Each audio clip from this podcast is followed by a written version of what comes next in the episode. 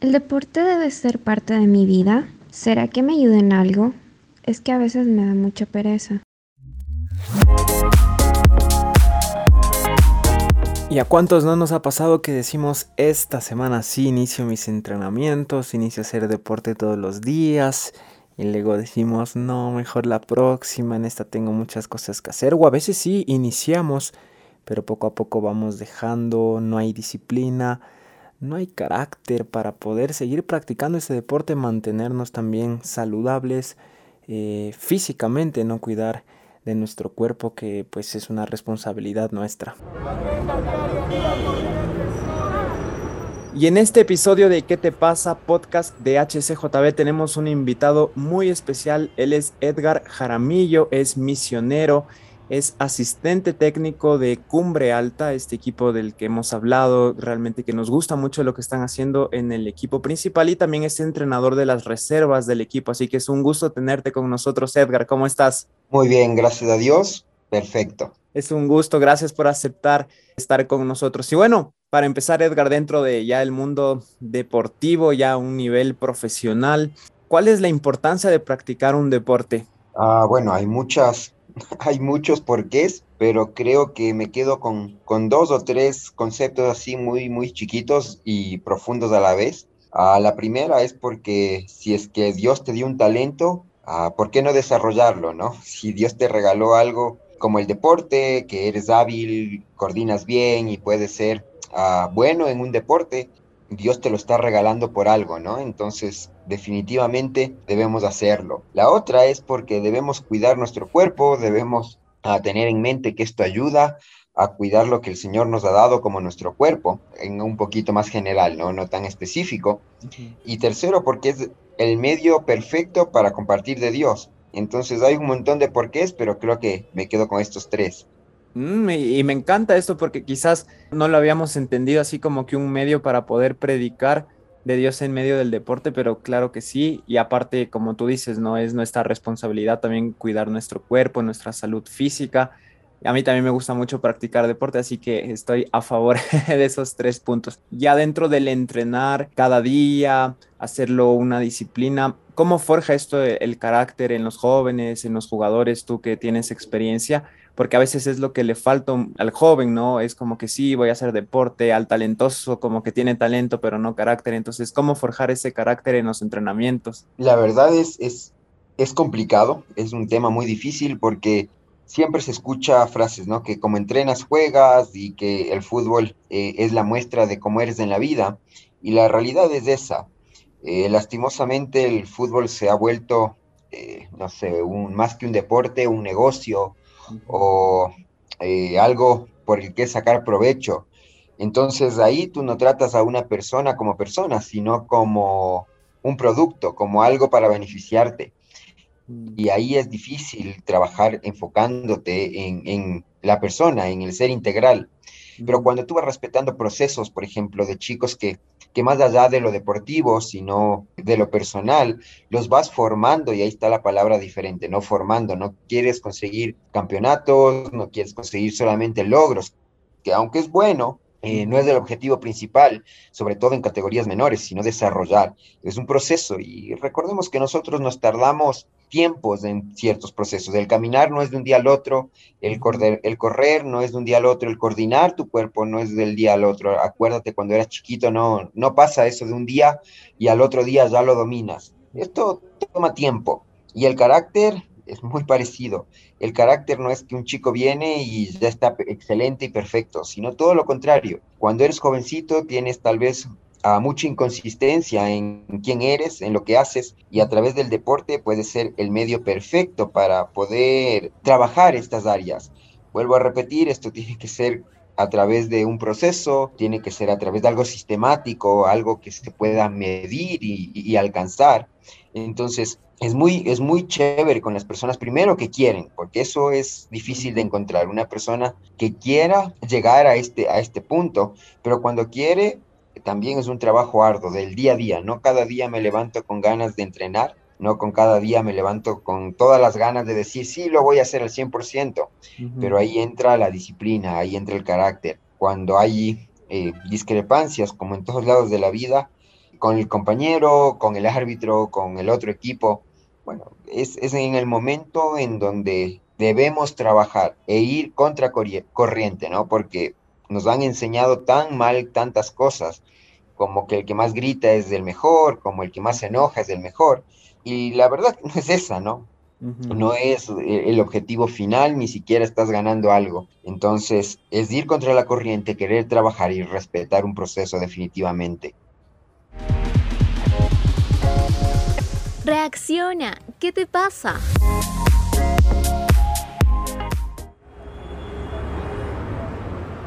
Muy bien, y, entender esto del proceso, a veces creo que dentro de la vida mismo queremos los resultados saltándonos los procesos, no nos gusta. Y en el deporte está esto reflejado, ¿no? No habría buenos resultados si no existiera un buen proceso y eso es algo que lo podemos ver ahí. Y, me gusta esto porque, como tú dices, es trabajar en el joven, trabajar en, en la mente, en la visión, el que se vea dentro de la cancha lo que él es como persona. Ahora, ¿qué necesita una persona para llegar a un nivel profesional dentro del deporte, dentro del fútbol? Porque puede haber mucho talento, ¿no? Pero ¿qué es lo que necesita para decir, este chico tiene para llegar a ser profesional, para llegar lejos? Bueno, realmente eh, cuando vas estudiando y vas viendo también la realidad, te dicen que uno chico de cada mil que están practicando un deporte en su juventud realmente alcanza el profesionalismo. Entonces te das cuenta que es una estadística muy grande y diferente, ¿no? No todos llegan. ¿Y cuál es la clave para llegar? Creo que la pasión te tiene que gustar lo que haces, porque si no te gusta, lo estás, no hay por qué hacerlo. Pero sobre todo la disciplina. La disciplina es lo que te va a llevar a dar el siguiente paso. Me gusta muchos ejemplos de personas o conozco de muchos jugadores que hoy nosotros vemos por tele y ellos te dicen, pero si yo en cuando era joven era la banca del equipo juvenil, ¿no? Yo no era el, el titular. O arqueros que te dicen, yo nunca fui arquero, en, cuando era niño yo era el delantero. Entonces, ¿por qué llegaste? Y bueno, definitivamente porque pusieron un extra de disciplina, porque no solamente con el gusto y el talento alcanzaron, sino que se esforzaron y pusieron disciplina en lo que están haciendo, sacrificaron mucho y ese sacrificio, esa disciplina va a hacer que eh, por lo menos seas consistente. Ah, en el fútbol ya no se evalúa solamente el talento, sino la consistencia. De nada sirve que puedas jugar bien un partido, pero mal 10 la idea es que ojalá pueda ser consistente durante 10 partidos, una temporada, dos temporadas, tres temporadas, y eso va a ser lo que marque la, diferencia. A veces no es el talento, a veces no es la pasión, a veces eso no es suficiente. Creo que la consistencia a través de la disciplina es lo que va a hacer que una persona un deportista sobresalga del resto. ¿Y por qué al, ser humano en sí le cuesta tanto la disciplina? Porque es tan difícil. Imagínate dentro del fútbol, uno de cada mil, o sea que 999 no son tan disciplinados. ¿Por qué les cuesta tanto? Bueno, también acordémonos que eh, hay un sistema, ¿no? Y, y por ahí el más disciplinado tampoco es del que sale. Tal vez es el que más probabilidades tiene, pero no siempre es la regla. No podemos poner una regla que este es el que va a salir. Muchas veces es muy, muy muy distinto, eh, muy aleatorio este tema. Pero al hombre le cuesta la disciplina porque va totalmente en contra de su naturaleza. A nosotros nos gusta estar cómodos. Si lo vemos desde una parte física, biológica, nosotros, nuestros neurotransmisores se ponen felices, se activan cuando estamos comiendo acostados en la cama. Sentimos placer en hacerlo. Y cuando el cerebro siente placer, pues lo quiere repetir vez tras vez tras vez. Entonces, claro, es más fácil buscar el placer momentáneo que una constancia con un fin mayor, hablando de algo químico, hablando de, algo físico. Pero al mismo tiempo, si hablamos en cambio de lo espiritual, vemos que al hombre le cuesta. ¿Por qué? Porque es una persona que se ha alejado de Dios por naturaleza y esa es la consecuencia, ¿no? Esa es la consecuencia de estar lejos de Dios, estar vacío, estar cómodo y no buscar prioridades concretas y reales. Sí, sí, nos cuesta mucho la disciplina en todo, el despertar para ir a la escuela, luego al colegio, luego a la universidad, el trabajo, o sea, siempre es como que la disciplina es, es algo difícil. Y dentro de esto que hablábamos también del carácter, de la disciplina, el competir, porque en el deporte obviamente hay competencia, cómo eso ayuda a la autoestima, porque claro que puede haber el caso del chico que compite, que le va bien y la autoestima está bien, pero también puede haber el caso de un muy buen jugador, pero con autoestima baja, o los nervios y no creer en sí mismo. Entonces, cómo competir, cómo practicar en un deporte, estar en, en competencia continua, ayuda a forjar una buena autoestima. Definitivamente ayuda. El fútbol me gusta porque no es un deporte solitario, no es un deporte en el que depende del 100% tuyo, ¿no? A veces hablamos de autoestima cuando pensamos que eh, se enfoca solamente en una persona, pero realmente el fútbol tienes 11 personas jugando y definitivamente no depende solo de uno. Eso hace que la persona pueda recalcar que vive en un mundo muy parecido. El mundo, por más de que yo me esfuerce a veces, el mundo, por más de que yo haga mi mejor trabajo, no es suficiente y no termino obteniendo todo lo que yo quiero. Eh, y eso no me quita valor, eso no me quita un valor que no lo he definido yo, sino que lo ha definido el Señor a través de la muerte de Cristo cuando estamos nosotros compitiendo o haciendo pruebas en el equipo, es algo que repetimos siempre. Es estamos haciendo pruebas, pero si no te cogemos, si no te aceptamos en el equipo, no es porque eres la peor persona o, el, o el jugador más malo que hemos visto. De hecho, no te quita ningún valor, tal vez es porque nosotros estamos buscando algo en específico y tú no cumples ese requisito, pero eso no te quita valor. Esto entra en el proceso que estábamos charlando hace un poquito. Me encanta que el fútbol no depende de una persona. Eh, si no eres Messi y te diste cuenta que este año tampoco es que Messi solito ganó una liga, te das cuenta que necesitas de gente alrededor, te das cuenta que tienes que evaluar tus fortalezas, tus debilidades, tienes que saber para qué eres bueno, para qué eres malo, en qué puedo ayudar yo al otro y en qué el otro me puede ayudar a mí, en saber cómo llegar a un objetivo en común, en un, con un grupo y no solamente yo ahí enfrente.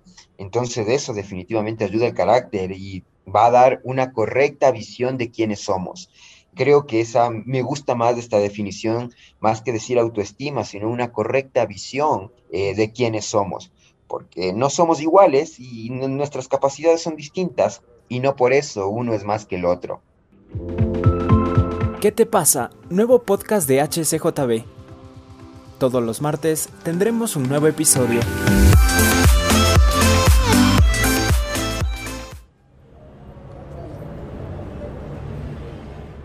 Justamente viene el hecho de que cuando se pierde, pierden todos y cuando gana, ganan todos, no una persona, aunque claro que hay funciones diferentes dentro del campo de juego, del deporte que se esté practicando, pero eso es muy bonito y creo que también sentir ese respaldo del equipo. Ahora que ya entendemos más o menos, Edgar, todo lo que es la disciplina, el entrenar, la competencia, eh, que a veces el talento no es suficiente cuando no hay carácter tú topaste algo al, principio que justamente quería preguntarte, es cómo hablar de Dios en medio del deporte y en este caso en medio del fútbol, porque parecería no una locura, pero difícil, justamente por la visión de los chicos, porque tú sabes, en, otros clubes, cuando se va llegando, empiezan los éxitos deportivos, es difícil manejarlo porque justamente no conocen a Dios. Entonces, ¿cómo tú has podido usar el fútbol como una herramienta para hablar de Dios y llegar al corazón de los chicos? Realmente lo que hacemos es algo tal vez diferente de lo que el mundo piensa, ¿no? De predicar.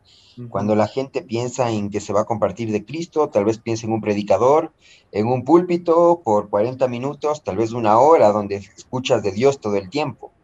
Pero esa no es la realidad de estos chicos. De hecho, ellos si es que comienzas a hacer eso, se van a comenzar a ir, no vas a ser efectivo en el trabajo que quieres. Entonces, nosotros lo que hacemos es tener una vida relacional con ellos, ser lo más profesionales que podamos, darles el mejor trabajo que nosotros podemos hacer, que ellos sepan claramente quiénes somos y qué es lo que pensamos, qué es lo que creemos. Y eso va a hacer que nuestras relaciones se pongan cerca, que seamos cercanos, que no sea solamente mi jugador, sino una persona en la cual yo confío, en la cual yo puedo eh, descansar.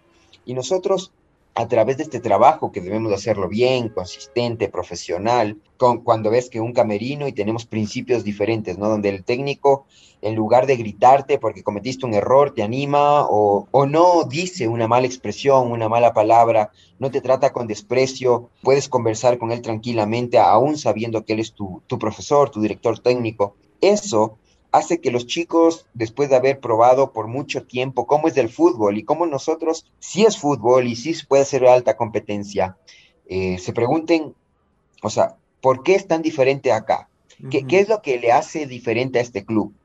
Y cuando ellos se preguntan y vienen y, se acercan y te dicen, bueno, pero ¿por qué eres así? ¿Por qué te interesas en mi vida? ¿Por qué te interesa más allá de los resultados? ¿Por qué, por qué nunca te enojas y, y, dices una mala palabra? No es que no nos enojamos, nos enojamos, pero tratamos de, de, controlar ese enojo, de, no pasar un límite necesario.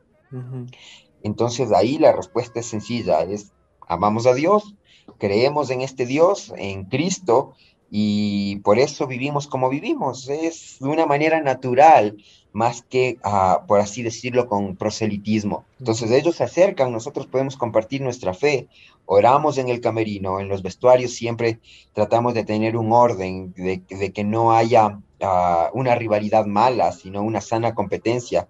Y eso va a hacer que ellos solitos vayan a preguntarse por qué estas personas son tan diferentes.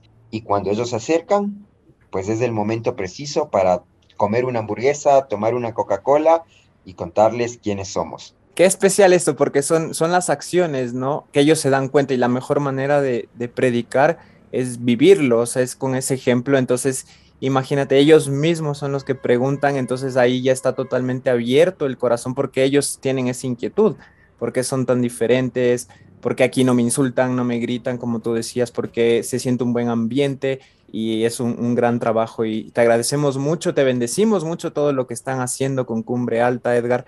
Realmente es algo muy especial. Y para finalizar, ¿qué expectativas tienen con el equipo, con las reservas y los contactos, sus redes sociales para buscarlos, para apoyarlos siempre? Bueno, nos encuentran en redes sociales como Casa Deportiva Cumbre Alta, ya sea en Facebook, en Instagram y ahora también abrimos TikTok. Y el primer equipo es nuestro primer año siendo profesionales Ah, dimos guerra hasta el final, hoy lastimosamente perdimos y todavía no es que estamos desclasificados, matemáticamente podemos eh, ganar el próximo fin de semana y clasificar, dependemos de resultados y eso va a hacer que se complique, pero si es que pasamos, buenísimo, gloria a Dios, y si no, creemos que para ser nuestro primer año nos tocó un grupo muy difícil con Deportivo Quito, con clubes que, no sé, triplican, cuatriplican nuestro presupuesto y lo hemos hecho bien. Así que con el primer equipo realmente eh, ha, sido, ha sido buena, una buena experiencia este primer año eh, siendo profesionales y con la reserva arrancamos en dos semanas. Se acaba el, torneo de, del primer equipo y nosotros arrancamos con la reserva. El 11 de, junio estamos arrancando probablemente, así que hacer un campeonato consistente. Tal vez más allá de los resultados, ser consistentes y poder proyectar jugadores.